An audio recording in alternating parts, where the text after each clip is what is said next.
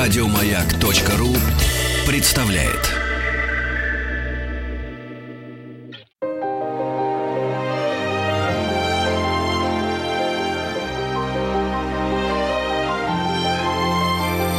Собрание слов Фёклы Толстой Добрый вечер. Э, я приветствую всех слушателей радио «Маяк». Это программа «Собрание слов». У микрофона Фёкла Толстая. И сегодня наш эфир будет посвящен э, замечательному художнику авангарда, наверное, самой знаменитой фигуре русского авангарда Казимиру Малевичу. Дело в том, что исполняется 140 лет со дня его рождения. Он родился 23 февраля 1878 года, как, как легко посчитать. А, и, наверное, а, наверное, нам важно все-таки понимать, что же это была за фигура и какую роль она сыграла в истории русского искусства, потому что до сих пор кто-то говорит величайший Малевич, а кто-то до сих пор говорит, ну что там его черный квадрат. И я так могу спокойно нарисовать. Представляю нашего сегодняшнего гостя. Очень рада видеть в нашей студии Андрея Дмитриевича Срабьянова. Здравствуйте, дорогой Андрей Дмитриевич. Здравствуйте.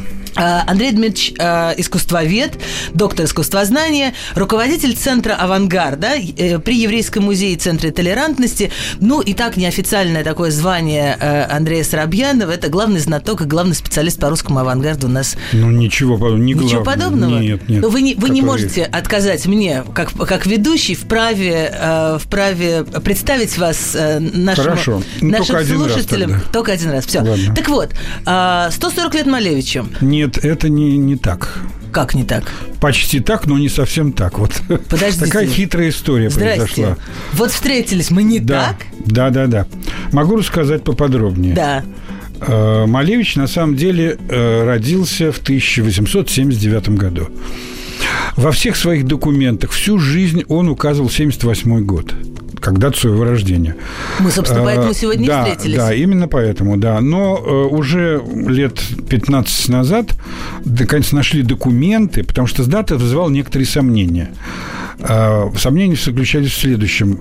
Э, в 29 году Малевич предложили персональную выставку. Почему Обычно в 29-м? Да. Это же юбилей мы решили, что это э, к 50-летию, значит, он родился раньше, э, позже, в 78-м, в 79-м, да, простите. Да, да. И, в общем, нашли, на конце концов, документы, акт крещения, метрику, где просто черным по белому написано 1879 год. А зачем же Казимиру Севериновичу Малевичу нужно ну, было приписывать э, себе год? Есть всякие версии, но одна из этих версий, я думаю, она самая такая реальная, состоит в том, что он прибавил себе год, чтобы жениться.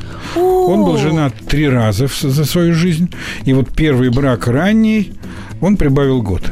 Скорее всего, в этом дело было, потому что иначе никаких других причин ну, мы не видим. Слушайте, какое прекрасное человеческое да. объяснение, такое, да. такое вот ясно. Да, абсолютно ясно. Раз уж мы стали говорить о женах, скажите мне просто, вот очень часто жена художника э, это, это фигура очень важная в, э, ну, в жизни знаете, художника. Да, это правда. И там, не знаю, и Пикассо, предположим, да, и, и Матисс, и это я почему-то вдруг пошла по художникам, у которых какой-то какой русский, э, да, русские русский жены след, были. да, русские музы. Да нет, ну не только у русских, у многих художников жены были важны. А что, что, а, что же на Малевиче? Да. Не, Малевич как раз к этой категории не принадлежит.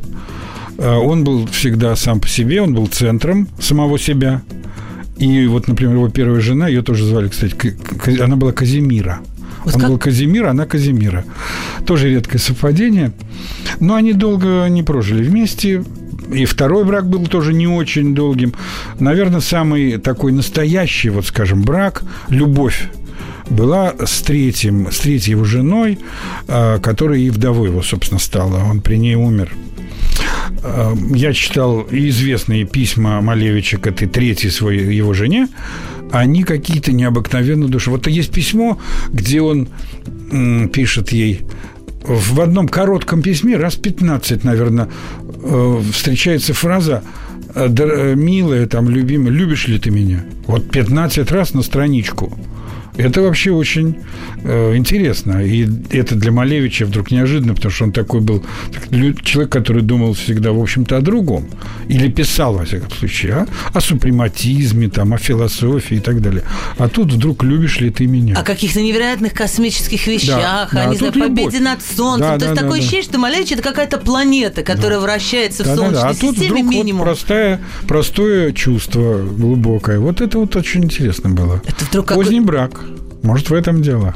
Вдруг какие-то человеческие да, черты да, Малевича. необыкновенные. Хорошо. Но вот вы говорите, вы говорите о том, что он всегда был центром. А, и, а, и, и вот когда начинается вот в этом кружке, скажем, не знаю, футуристов или супрематистов, а, он, он всегда во всех разговорах очень часто точка отсчета при Малевиче. Ну да, конечно, а, да, да. Там, он ученик Малевича, Малевич создал. То есть он с самого начала был таким локомотивом этих новых идей? Ну, все-таки, знаете, тут не совсем так это, потому что если мы возьмем историю русского авангарда раннего, дореволюционного, то все-таки сначала первым таким локомотивом или вообще важнейшей фигурой был Ларионов и Гончарова.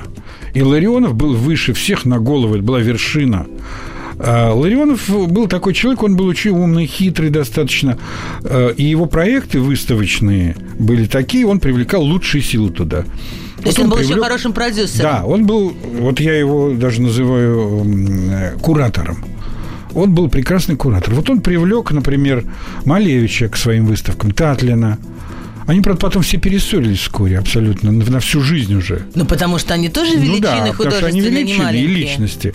Но, тем не менее, вот Ларионов и Малевич какое-то время были вместе. И это очень интересно. А вот когда уже Малевич остался э, на вершине, потому что Ларионов уехал в 15 году, все, и не вернулся. А в 15 году как раз Малевич написал А Малевич свой как раз, квадрат. да, черный квадрат в это время появился. Вот как-то Можно святое, мы... святое место пусть не бывает, как говорится. Можно мы, Понимаете? конечно, еще остановимся на черном квадрате Малевича, потому что к чему же нам ну, приходить, да, от чего же нам танцевать? Но все-таки чуть-чуть забегая назад, а скажите мне, пожалуйста, почему Малевича не брали в, э, в школу живописи, вояния и зодчества, то есть главный такой художественный вуз э, московский ну, того что... времени? Какие потому, были претензии? Да, при, потому что для того, чтобы поступить туда, нужно было уметь рисовать. Это был такой порядок.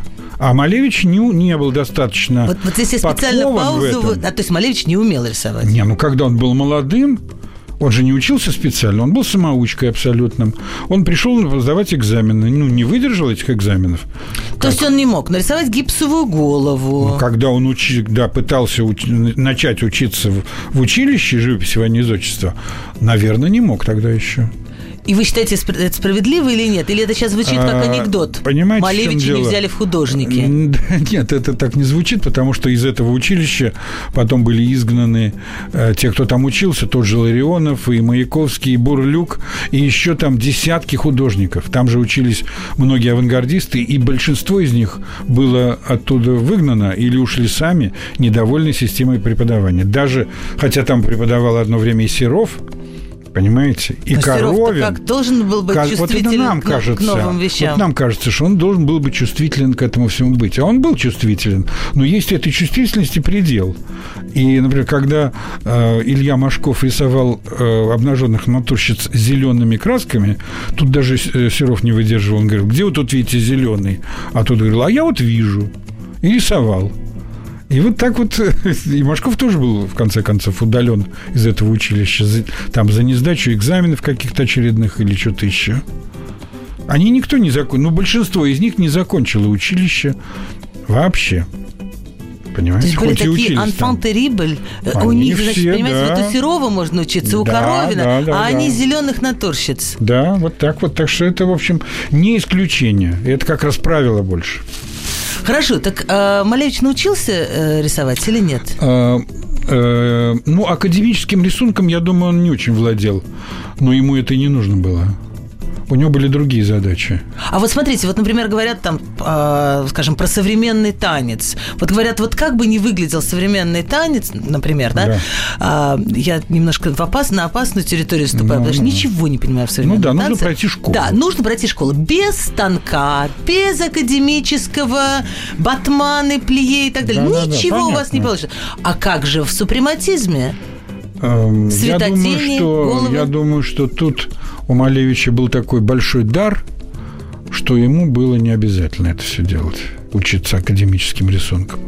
Хотя он, наверное, э, даже наверняка он испытывал некоторый эм, такой дискомфорт от того, что он самоучка. И он писал в некоторых документах, что он учился в училище живописи военного изотчества. То есть брал? Ну да, Привирал? Да, да, да, да, привирал. После того, как прибавил себе год, Ну, можно уже и ну, а высшее что, образование в конце приписать. концов? Ну, почему нет? Требовалось тогда какое-то образование, чтобы было у художника. Вот он писал об этом. Хорошо, ну вот э, почти, почти вернулись к черному квадрату. Э, мне кажется, этому предшествовала очень важная история, связанная с, э, и с его друзьями, и, э, и коллегами. Э, э, я говорю о постановке вот этой оперы э, «Победа, над Победа солнцем». над солнцем, да, это было, это было великое, конечно, явление абсолютно. Как мы можем сейчас представить себе, что это было? Но это было новаторство в чистом виде абсолютно, во всем. Это было не только новаторство, а, скажем, художника Малевича, это было новатор- новаторство музыкальное, постановочное, декорационное, театральное вообще. Вот в То есть смысле Крученых театра. написал, написал э, А, какой-то слово- Либретто Хлебниковская. А, Хлебниковская, Да. Крученых написал, ну, составил как бы эту пьесу, да, из каких-то кусков Хлебникова и что-то добавил сам.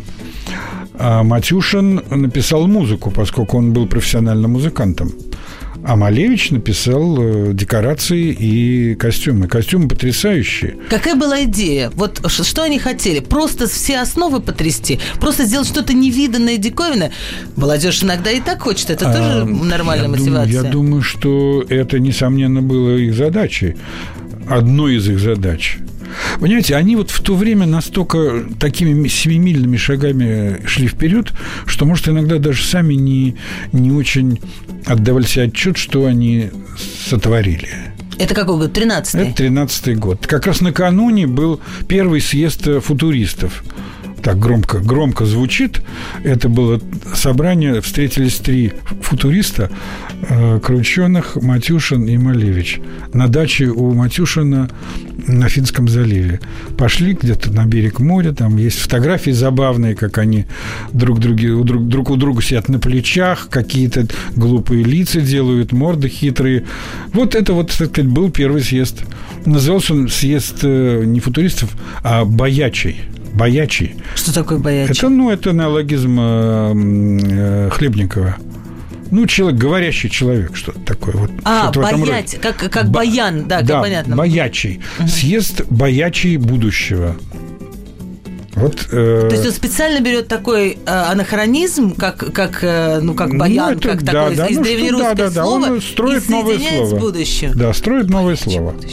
Вот, так что вот э, этот съезд предшествовал как раз этому замечательному спектаклю. Да было всего два представления, по-моему, не больше. Что сказала публика? Ну, публика, наверное, была в шоке и свистела, как всегда. Это известно. Их ждали. Их выступления всегда ждали уже в это время, что это будет скандал, что будет какая-нибудь там полиция, кто-то еще, кого драка какая-нибудь или просто потасовка. Поэтому публика шла на такие действия.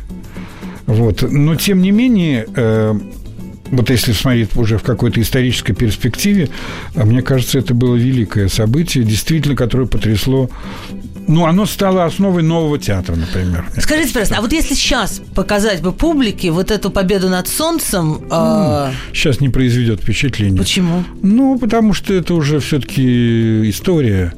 Ну, сейчас в театре такое происходит, что э, на этом фоне победа над солнцем кажется детским лепетом. То есть мы все поймем, нам покажется это абсолютно Ну, естественным Мы не поймем, языком может быть, всего текста. Он довольно заумный. Его, может, понять нельзя иногда вообще. А, Но оценить, тем не менее, новизну, э, мне кажется, мы можем. Я просто почему спрашиваю про сейчас? Потому что э, если вы говорите, что это важный... То есть Это важный шаг в истории развития искусства, самого разного, И театра театра и так далее. Да, да, да. конечно. Ну хорошо, но э, вот аудитория, публика, спустя какое-то время, как бы вот доезжаем мы до, до возможности воспринять это, или это какие-то разные, разные дороги? Нет, конечно, воспринять мы можем, это несомненно. Это... Тогда был намечен путь нового театра. И он, мне кажется, на протяжении 20 века как-то вот на этой основе все время формировался. Например, вот какие характеристики нового э, театра? ну, совершенно иное, э, вообще вот иная сцена, да? Какая-то по-другому построена, другие спектакли. Все абсурдно. Вот театр абсурда. Вот он тогда начался, на И самом абстрактно деле. при этом. Да, и абстрактный абсолютно. А вот театр, который был, э, скажем, конструктивистский, Таиров, там вот э, Попова э, и Степанова с ним работали, это был уже другой шаг, но он был все-таки на основе вот достижений этой победы над солнцем. Откуда у них, у, у этих авангардистов, а, сейчас только напомню нашим слушателям, что мы говорим с, Андреем Дмитриевичем Соробьяновым, э, искусствоведом и руководителем Центра авангарда. Говорим мы сегодня в, связи с эм, юбилеем Малевича. В, в общем, мы отмечаем 140 лет со дня его рождения, хотя на самом деле в начале нашего разговора Андрей Дмитриевич сказал, что э, родился-то Малевич на год, на год позже, приписал Да, себе. да. Ну хорошо, откуда у этой замечательной компании, откуда у них такая, такое самомнение, откуда у них такое вообще вот э, идея э, вселенского масштаба, вот откуда у них смелость биться с солнцем и побеждать его? Ну да. Э, Ну, понимаете, ну откуда? Вот, вот, вот взялась откуда-то. В 2012 году, когда они издали вот эту знаменитую пощечину общественному вкусу, такой манифест, когда они там сказали, что нас скинем с корабля современности, Пушкина и про Толстого и прочих, да? Вот это тогда был такой шаг. Понимаете, бывают, э, мне кажется, бывают такие исторические в культуре такие вот моменты, когда нечто э, и развитие доходит до какого-то абсолютного э, нуля. Вот это какая-то стена перед вами непонимание, э, бессмыслицы, никаких целей уже нет. Вот в этом смысле был такой момент наступил, когда искусство пришло уже, достигло полного кризиса. И тут Да какой же кризис, господи, Конечно, какие кризис. замечательные художники, даже Нет, те, которых вы дело. на- на- упомянули, не знаю, Серов, Коровин, а, Тем а- не а, менее. как- а- а французы Тем какие менее, прекрасные, а, не у менее. нас... Ну и что? А в то же время была академическая живопись. Методы преподавания в вузах были абсолютно устаревшие совершенно, которые не устраивали, я имею в виду художественных вузах, художников новых, молодых не устраивали. Я думаю, что и в театре то же самое было. Мрачная, скучная академическая атмосфера. Так и вот- Станиславский уже был. Ну и что, и Станиславский, да. Как вы Разве и на Станиславского можете... И на Святое на наш, да и на Ну, Станиславского. легко. Вот я легко. Вот я думаю, что и как Андрей раз ими, Соробьянов у нас в студии. ими как раз, я думаю, овладело вот такое чувство, что надо все переворачивать. И вот этот пафос эпатажности такой, вот все выкинуть, начать заново, он ими двигал. Поэтому, например, поэтому, например, э, Матюшин, даже когда он написал эту музыку, и было э, исполнение, он, он же исполнял музыку на рояле. Там не было оркестра никакого. Так они специально взяли расстроенный рояль, чтобы еще неправильно ноты звучали. Вечный как. вопрос. Это имеет какое-то отношение? э, Это как-то связано с тем, что революционные настроения были самые простые, самые такие п- практические, политически революционные. Что за э, спиной уже была революция 905 года. Конечно, связано, несомненно. Это Что, революционное настроение что, делают смелее художников? Да, и художники делают смелее революцию, я думаю, тоже. Это же, я имею в виду революцию не политическую, когда кого-то там скидывают и кого-то расстреливают и убивают, а революцию внутреннюю, революцию души, духа даже какого-то, понимаете? Вот когда это все происходит, то тут и искусство участвует, и литература, и театр, они всегда идут впереди даже, а за ними уже что-то движется. И в этом смысле э, роль ав- авангардного мышления в революции очень важна, конечно. Но именно вот в этой революции, мирной, Чем уж она дальше кончается, это уже... Ну хорошо, у французов же тоже, например, э, не только у французов, но возьмем э, такое наиболее важную для нас э, связь, наверное, с французским искусством. У них же тоже были какие-то э, авангардные кубизмы, авангардные какие-то Ну, там какие тогда вещи. революции никакой не было при этом. Вот я об этом и ну, спрашиваю. а нет таких закономерностей всеобщих, что все одинаково развивается. В одной части мира по одному происходит, а в другой части мира по-другому. Э, Почему все должно быть по одной модели? Совсем Нет, не, не должно надо быть. по одной модели. Не У- надо, у нас это прекрасно. тяжелая модель. У нас трудная самая модель из этих вот моделей, мне кажется, потому что была и Нидерландская революция в XVI веке, за ней не последовало никакого э, и не предшествовало такой непосредственно ей ничего э, радикального в искусстве. А французская Ян революция Ване, конца который- да. 18 века было что-то в Ну искусстве? какой, ну что там, Буше какой-нибудь, да, или Салон, Рококо. Как что, где тут революция? Как Ужас хорошо вы интонации обозна- э, выражаете отношение к буше, салону и рококо. Потому что мы сегодня говорим об, об авангарде и о Малевиче. Но, но это, это естественно, что наш разговор гораздо шире, конечно. потому что Малевич это же не просто человек, это явление.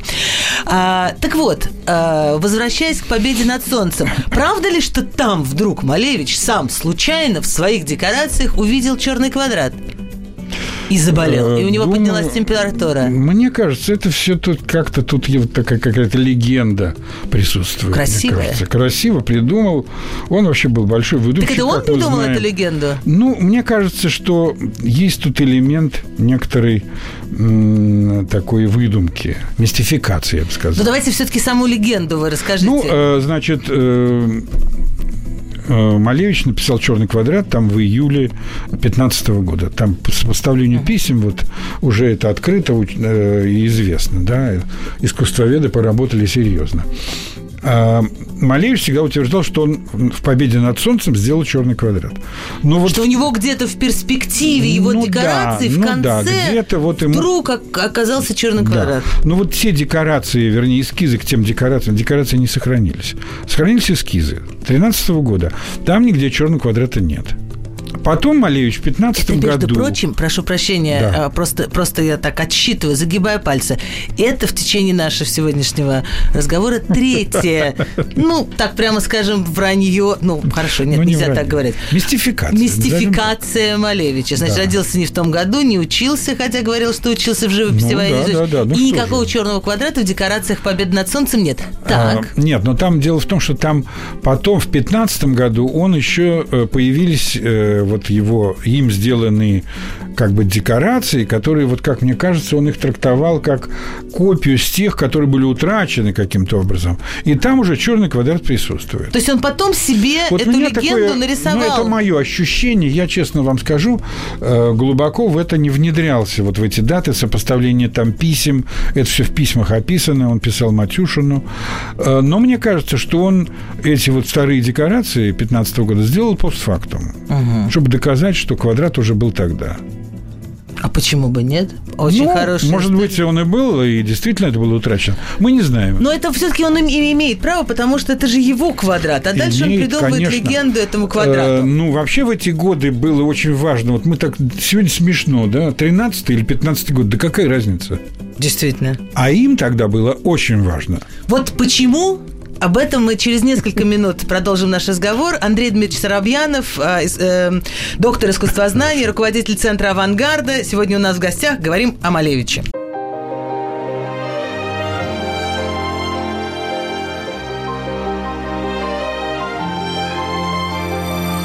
Фёкла Толстая и ее собрание слов.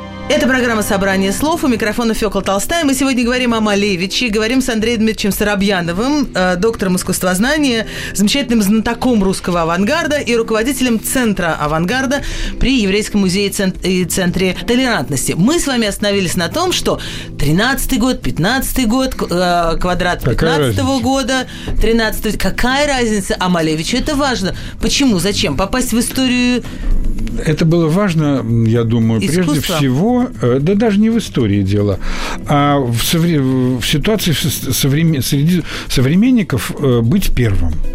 Поэтому... А первым что? Вот вы мне скажете, черный придумать- квадрат это что? Ну, это новая, э, новая идея в искусстве, абсолютно. Почему? Ну, потому что это идея, которая основана не на тысячелетней традиции отражения окружающего мира в картине. Да, вот, которая идет еще из Древней Греции, которая Аристотель, которую как-то философски, так сказать, обосновал, Да. и все вот века, ну, за исключением каких-то моментов в Средневековье, каких-то периодов, всегда художники отображали окружающую действительность. С, с- с тем, с той или иной оптикой своего ну, с той или восприятия. иной, да. Мгм. Но всегда. А черный квадрат это отображение чего? Ну, Победа не над окружа- солнцем? Не окружающей действительности, а какого-то другого мира. Что хотите. Это может быть что угодно. Я вот э, даже мне иногда приходит мысль в голову, что может это черные дыры какие-то, да, темная материя, которая вот а сегодня они много говорят, и мы не знаем, что это такое. А Малевич, может, это предвидел каким-то интуитивным путем. Он же был очень интуитивный человек. Очень... Интуиция у него была очень высокоразвитая, я бы сказал. И он это вот увидел каким-то образом.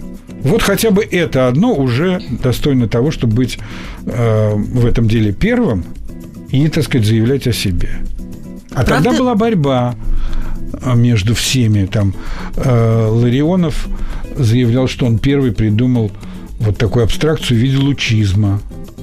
Там, не знаю, Татлин придумывал контррельефы тоже как бы одним из первых. Это, то есть первым это сделал. А ты что придумал, А? Малевич вот А я придумал... черный квадрат. И было важно ему, что это 13-й год, а не 15-й. Вот это вот каждый, можно сказать, каждый день важен. в, де- в деле первого. Я просто не очень... Я пытаюсь представить себе то время и пытаюсь понять, как можно такие глобальные вещи открыть как бы вот специально, что ли. Я Ну, а- хочу бел- быть первым в открытии Ну, а- чего-то невероятного. Так я Как не думаю, что быть такая задача ставилась «я хочу быть первым». Конечно, они внутренне, наверное, желали этого, но такую задачу никто перед собой не ставил – быть первым. Нельзя придумать, вот так сесть и придумать, я вот сейчас придумаю что-нибудь совершенно новое. Ну, не, не- это невозможно. Скажите мне, просто с точки это зрения... должно родиться как-то, созреть. Понимаю.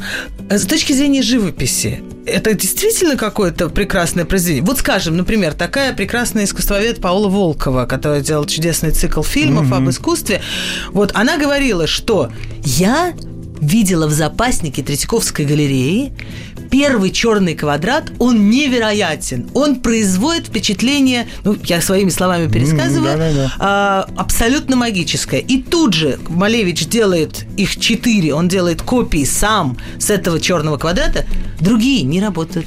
Ну, это не, не так. Или все-таки это, не абсолютно концептуальная история, которую невозможно оценивать с точки зрения художественной. Да, каждый человек скажет, я также могу... э, Хорошо, давайте я скажу про первый квадрат. Он действительно, когда ты его видишь, это, надо сказать, надо поймать тоже этот момент. Потому что когда ты стоишь в экспозиции Третьяковской галереи, и он висит среди других картин, и там какие-то люди ходят, это все-таки мешает. Люди вам мешают. Ну, это мешает восприятию черного квадрата. Не люди, а хождение какое-то. Да. А вот когда ты вот к ней- с ним один на один, действительно он невероятный какой-то. Это что-то такое мистическое какое-то явление. Абсолютно. Он А, на чем? Вы что, вы так вы, э, ну руками вот делаете, как будто я вы держал его в руках? руках. Я его держал Вот в это что, руках. холст на подрамнике? Да, это подрамник, это холст, это живопись перед вами. Это непростая живопись. Это не просто намазано. Там очень разная система мазков. Очень разная. Из-за А этого, из-за этого э, фактуры разные поэтому. А фактура вообще для художников авангарда чрезвычайно важная вещь. Они писали они целые трактаты. И Малевич, и, то есть Малевич не писал как раз, а трактатов не писал, но говорил о ней много. Э, Бурлюк, э, ну и многие другие. Просто целый, есть куча трактатов о фактуре. То есть он выписывал этот черный квадрат с невероятной Да, тщательностью? Несомненно. Вот поэтому То есть не за- меня не немножко смущает идея сделал? о том, что э, идея, что он его сделал вот мгновенно. С одной стороны, он, может быть, мгновенность была в том, что его озарила эта идея сделать такую вещь. Он начал над ней работать. Потому что он взял старый холст с двумя уже слоями живописи. Да, это как странно немножко так вот представить себе если ты серьезно делаешь какую-то заранее, ты знаешь, что это что-то будет гениальное, ну, возьми чистый холст. Действительно. А тут его озарило, наверное. Действительно, он схватил, что было под рукой, вот, и стал на, на этом писать. Но с другой стороны, Ужасно сам... интересно, что там под черным А, квадратом? Ну, как-то это известно. Там две композиции. Одна какая-то полуфутуристическая, вторая э, бо- более Мы поздняя. никогда не увидим. Э, ну, мы очертания их мы видим. Это вот сейчас сделали рентген и все это. Я думаю, что техника со временем позволит и это увидеть. Хорошо, не будем отвлекаться. Так вот, э, с одной стороны, это мгновенное было такое озарение, а с другой стороны, этот черный квадрат, э, он дает впечатление, то есть показывает, как художник над ним работал тщательно. Потому что черный цвет там совершенно разный. В одних местах он э, матовый, в других местах он э, такой блестящий. Там система мазков совершенно разная. Понимаете? Мало того, что этот квадрат сам черный, он кривой же весь. Он же неровный геометрический квадрат. А он так сдвинут все стороны, кривые. Ну, как в древнерусской архитектуре. Все вот как будто руками слеплено. Старая, там, 15, там 12, 13, 15 века, да? Как будто это скульптура. Так вот здесь тоже он такой вот сделанный, вот, кстати, вот как это Как что- на столе у нас Да, лежащий лежащий. действительно тоже черный Да, квадрат да, перед нами. да. Прямоугольник. Так что это все в нем есть. Такая рукотворность, я бы сказал. Интересно. Да, рукотворность. И это вообще какое-то изделие. Это изделие такое, я бы сказал. еще, Что да? сказали его современники? Что сказали его друзья? Ну, Они сказали, «Малевич, ты гений». Да не, ну как-то черный квадрат, особенно вот со современниками, именно в тот момент замечен не был. Потому что он его выставил э, в зале, где у него был целый зал, там был цветной супрематизм уже к этому времени. То есть это все одновременно происходило, и цветной супрематизм, и черно-белый, и, и черный квадрат, это он все вот в одно время сделал. Это было там, не знаю, 70 картин почти, или 60. Он показал на выставке, кажется, бубнового валета впервые. Ну, это я точно сейчас не помню. Во всяком случае, это где-то было вот в шестнадцатом году. Но на этой же выставке, простите, если я вас перебила, насколько я помню эту фотографию, у него черный квадрат висит в углу. Да, совершенно в Просто красном как углу. икона. В красном углу, как икона. И он и говорил, что потом он писал, я создал икону э, нового времени. И он ходил по этой выставке, вот как рассказывали некоторые современники, у него на спине был какой-то пристегнут такой плакат, где было написано «Я апостол нового искусства» или что-то в этом роде. Это была такая акция еще была ко всему. Перформанс. Перформанс, конечно. Кстати, посреди этой выставки ходит какой-то художник с э, плакатом на спине. Забавно очень все. Интересно, вернее. Тогда же еще не было этих людей бутербродов, Да, которые ну, ходили на да, улице я и думаю, что не дешевая парикмахерская Да, рядом. да, да, я думаю, что Да. не было. И это тоже Значит, это тоже придумал. Малевич, можем Ну, считать. для выставки, да, во всяком случае. Скажите мне, пожалуйста, можно мы так прыгнем? И э, я спрошу вас, как складывались у Малевича отношения с советской властью? Потому что ведь сначала авангардное искусство в первые годы советской власти прекрасно было принято, им всем давали возможность работать да. и так далее, и так далее. Но к концу 20-х годов уже все эти гайки, э, вольницы и непонятности, они стали Да, очень сильно да, прикручиваться. Даже не к концу уже, а даже раньше. Э, Где-то 24-й год, по-моему, уже закрутили гайки сильно. Гайки, в смысле, авангарда гайки закрутили. Авангард изгнали отовсюду. И кто-то говорил, что Малевичу, если так можно вообще выражаться, повезло, что он в 35 году умер, умер просто Ну, сам, не такой- дожив до там, 37 да, это такой года. мрачный юмор, что я думаю, что да, в, как, в этом смысле, ну, он, смерть его э, в 35 году, она как бы избавила его от дальнейших мучений. Я уверен, что его посадили. Несомненно. То есть, Ну, конечно, так же, как да. Мейерхольда, Ну, например. конечно, он был, он был абсолютно таким белой вороной для советской власти, и, конечно, его бы как-то измучили и уничтожили. Это несомненно, абсолютно. Но дело в том, что его же вообще за его жизнь в советское время он трижды был в тюрьме. Ага. Да, он был, но ненадолго. Вот последний раз в 30-м году он месяц, кажется, просидел. Что ему Ему, ему помогали, ну, господи, инкриминировали что угодно. Ничего пока. В СИЗО сидел, по-моему. Его освободили там благодаря его связям с каким-то начальством ленинградским. Последний раз вот его освободили когда. Э, у него, конечно, с советской властью были отношения э, трудные, потому что сначала, как вы правильно сказали, в первые революционные годы он много работал как художник, как организатор. Он придумал очень много всяких... Э, ну, Витебская школа, во-первых, да, с 18 -го Об этом года. вообще нам надо встретиться это отдельно вообще поговорить. это невероятно. Что там было в этом Витебске? Ну, это вообще невероятно. Что Витебск это какой-то оказался центр искусства вдруг мирового, современного в те годы. Потом он из Витебска уехал и обосновался в Ленинграде. Там он организовал э, Генхук, Государственный институт э, художественной культуры. Мгм. Он был директором. И там было несколько отделов, где изучали искусство как науку. Восприятие цвета, глазом. Ну, разные. Там были самые разные. Там такие силы собирались невероятные. Весь, э, все художники авангарда там были. Какие-то ученые, философы и так далее. То есть они под это еще, под все свои невероятные идеи, они хотели подложить Да, да, научную да, да. основу. Они вообще- Вы не думаете, что мы сумасшедшие? Это Да, все да, да. имеет Нет, очень это, а серьезное это все основание. имело основание, действительно. Но это все закрыли. В 26 году Инхук, Инхук был закрыт, и Малевич как-то вот тот оказался совершенно не удел вообще. И тогда он решил, наверное, вот он решил эмигрировать. Его пригласили в Германию. Он собрал все свои картины, все свои архивы и все это увез с собой. Уехал в Германию. Через Польшу он ехал. Ну, в Польше у него там было какое-то время, он там был недолго. Но он была поляк. выставка, была выставка огромная в Польше его картин. Он же просто совсем-совсем Да, поляк. У него же его польский там чествовали, язык. конечно, Ага. чествовали его там, на руках носили. Попал в Германию, что-то там не сложилось, немножко другое было отношение к нему. Он надеялся, что так же будут носить на руках, а там свои были, Гропиус там, Кандинский в это время был в Германии и так далее. И Малевич не, не оказался там в какой-то вот самой, так сказать, первых рядах. Ну, уехал-то он из Германии не из-за этого, я думаю. Мне кажется, его как-то стала власть шантажировать советская, чтобы он вернулся. Потому что они не хотели его выпускать из рук, хоть и преследовали за формализм, но в то же время хотели держать у себя. Все-таки он был известной мировой фигурой в то время уже. И его вынудили вернуться, не знаю, каким образом. И весь свой архив, и все свои картины он оставил в Германии. Подождите, а мы приходим в Третьяковскую галерею сейчас, например, да? Да. И видим достаточно значительное собрание Ну, мы Малевича. видим, ну, мы И видим те же- черный квадрат да, первый. черный он квадрат. был куплен. Он был куплен. Это была одна из первых покупок при советской власти, когда стали покупать картины у авангардистов. У Малевича ни одной картины, по-моему, э, до революции куплено не было.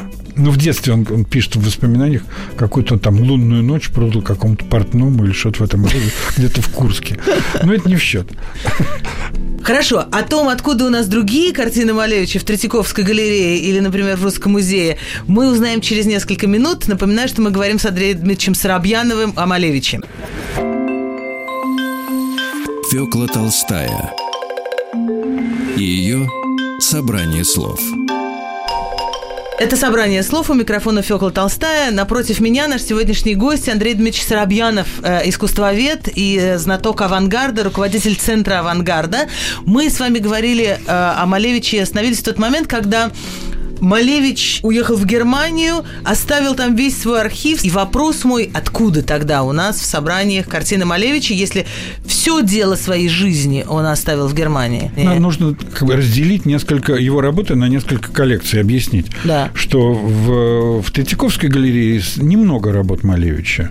Вот «Черный квадрат», который был куплен у него советской Да. властью, и еще несколько произведений, попавших, ну, каким-то образом, там, разными путями. А более крупное собрание, конечно, в Русском музее. Это вещи, уже написанные после его возвращения из Германии, где-то в, конце 20-х, начале 30-х годов. А очень крупное собрание раннего Малевича, самое крупное, это голландский музей, городской музей Стеделик э, в Амстердаме. Это вот как раз те вещи, которые Малевич взял с собой в Германию, и которые оставил в Германии. И они долгие годы лежали в Германии у одного коллекционера, которому он их оставил, как бы, и архив он ему оставил.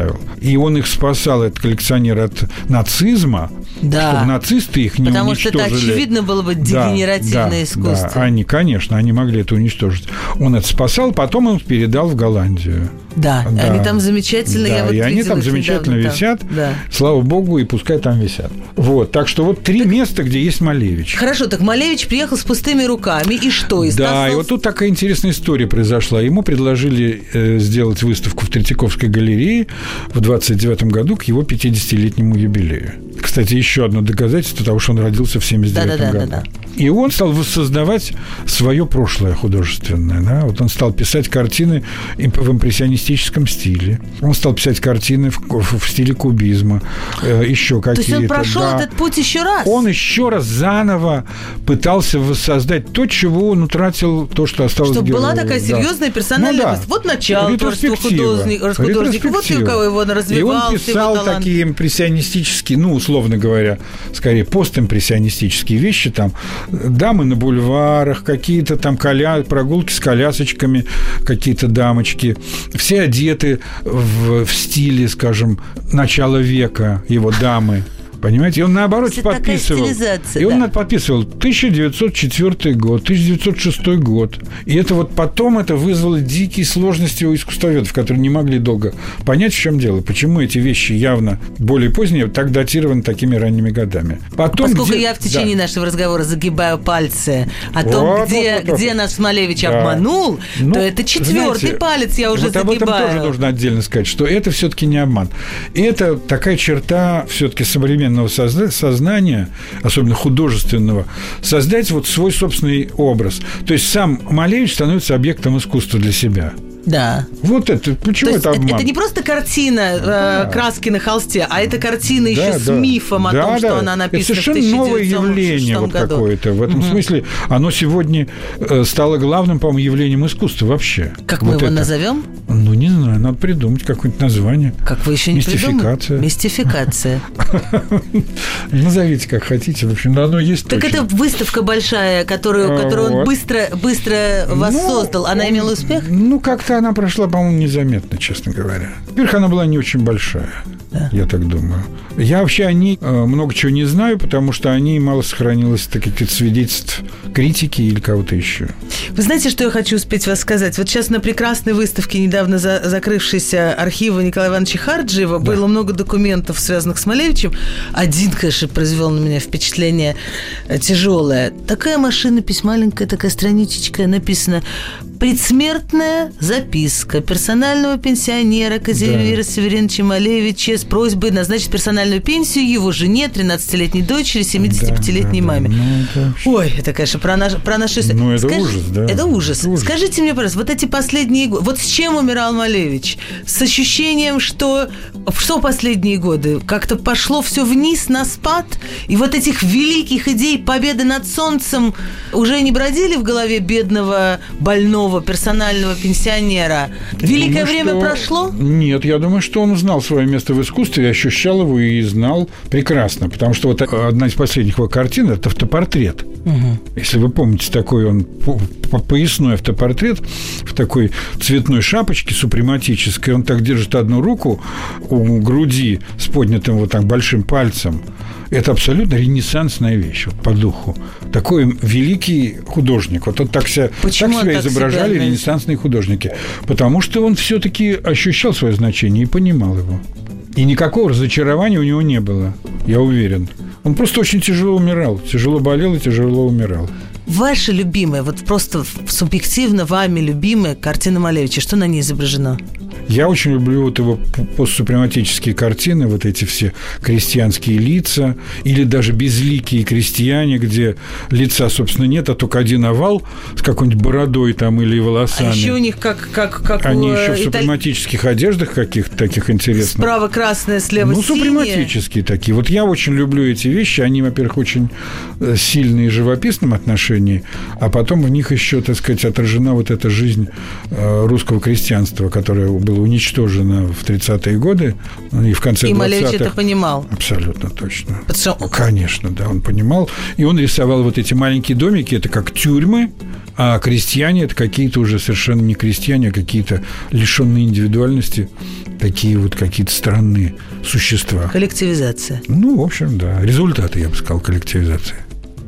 Мы сегодня отмечали не 140-летие, 139-летие со дня рождения Малевича, потому что, оказывается, он приписал себе год, чтобы жениться.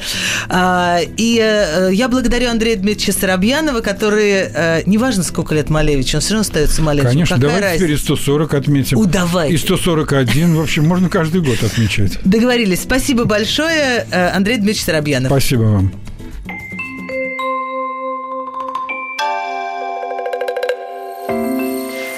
Собрание слов. Фёклы Толстой. Еще больше подкастов на радиомаяк.ру